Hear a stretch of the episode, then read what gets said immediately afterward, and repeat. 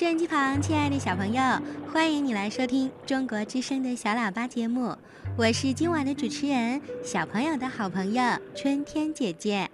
嗯，今晚呢，我要给小朋友们讲一讲非常漂亮的海洋里的动物。你看到过绚丽多彩的珊瑚吗？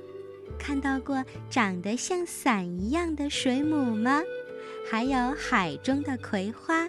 这些你都见过吗？嗯，珊瑚的样子形状各异，颜色呢也非常的鲜艳多彩。它们有“海底花园”的美称，长得像鹿角的，我们叫它鹿角珊瑚；长得像大脑一样的叫扁脑珊瑚。小朋友们在博物馆里看到的，一般都是珊瑚的骨质结构。属于珊瑚的硬体部分。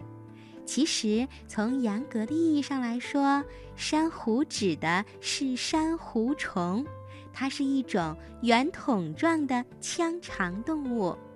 它们捕食海洋当中非常细小的浮游生物。珊瑚虫是珊瑚的软体结构，在生长过程中吸收海水里的钙和二氧化碳。然后分泌出石灰石，变成自己的外壳。它们成千上万聚居在一起，第一批死后，第二批继续在此生长繁衍，经年累月就形成了岛屿和礁石。我国西沙群岛和南沙群岛都是由许多的珊瑚礁组成的。嗯，那下面春天姐姐就详细的给小朋友们说一说。珊瑚礁是海洋当中最为复杂的生态系统之一，在珊瑚礁周围生活着很多的藻类、鱼类和腔肠动物，它们构成了珊瑚礁世界的生物群落。生活在珊瑚礁上的藻类，在制造养分的时候会吸收二氧化碳。同时又释放出大量的氧，供珊瑚虫制造骨骼时吸收，因此珊瑚礁世界又被称为海洋当中的热带雨林。珊瑚是有生命的腔肠动物，我们叫珊瑚虫。它呢能够固着在海底，还有一些岩石的表面，然后从固着的根底。发展出软管状的身体，管状的身体上端是口，在口周围长出几条能分泌毒物的触手，用于捕食周围的浮游生物。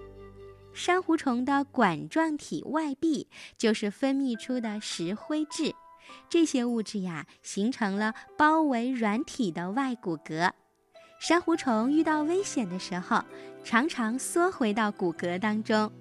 珊瑚虫的成长非常奇特，它能像树一样不断地长出分支，从而建立起珊瑚的群体。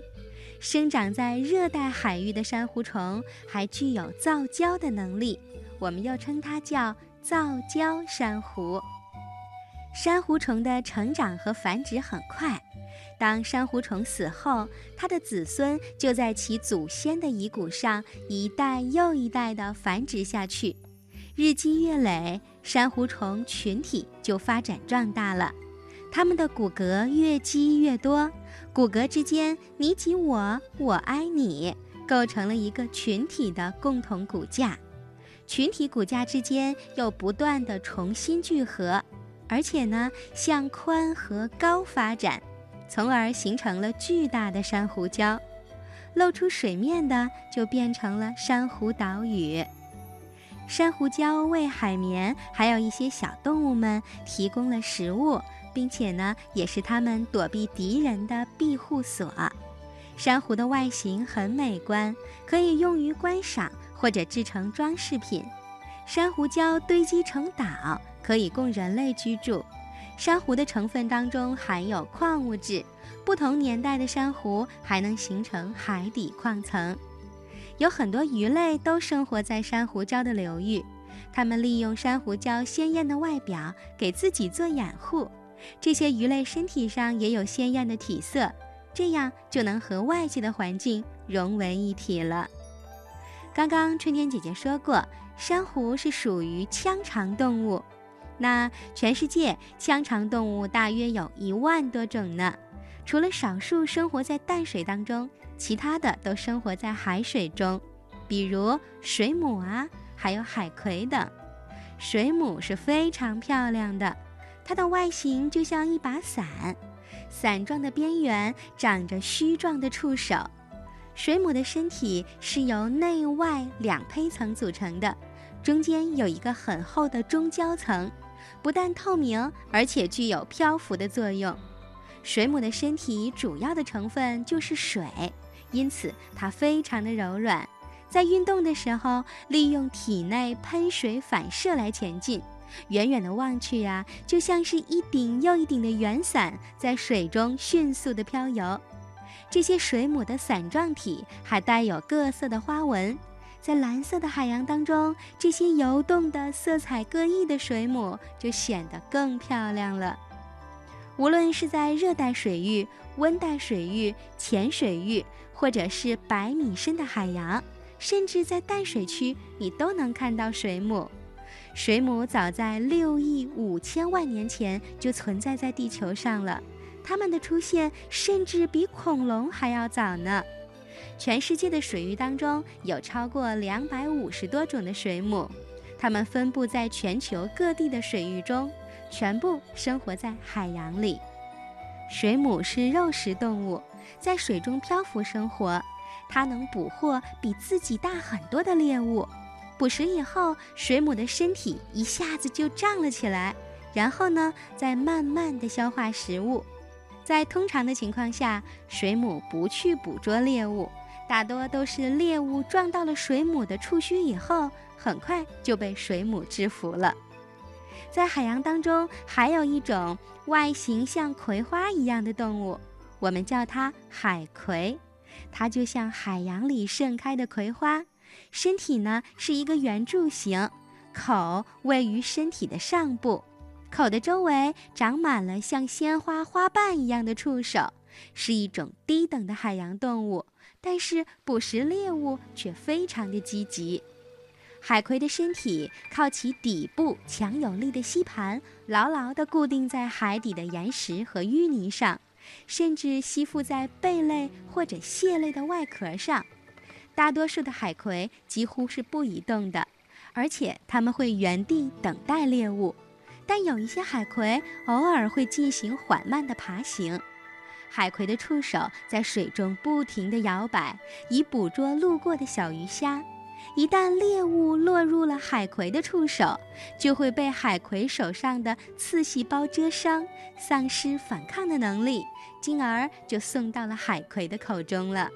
嗯，小朋友，今天春天姐姐给小朋友们介绍了几种海洋当中的漂亮生物。你有没有喜欢的呢？暑假里，小朋友们可以到海洋馆去玩一玩，你会发现更多有趣的海洋动物。好啦，春天姐姐祝小朋友们暑假愉快，每天都过得开心充实。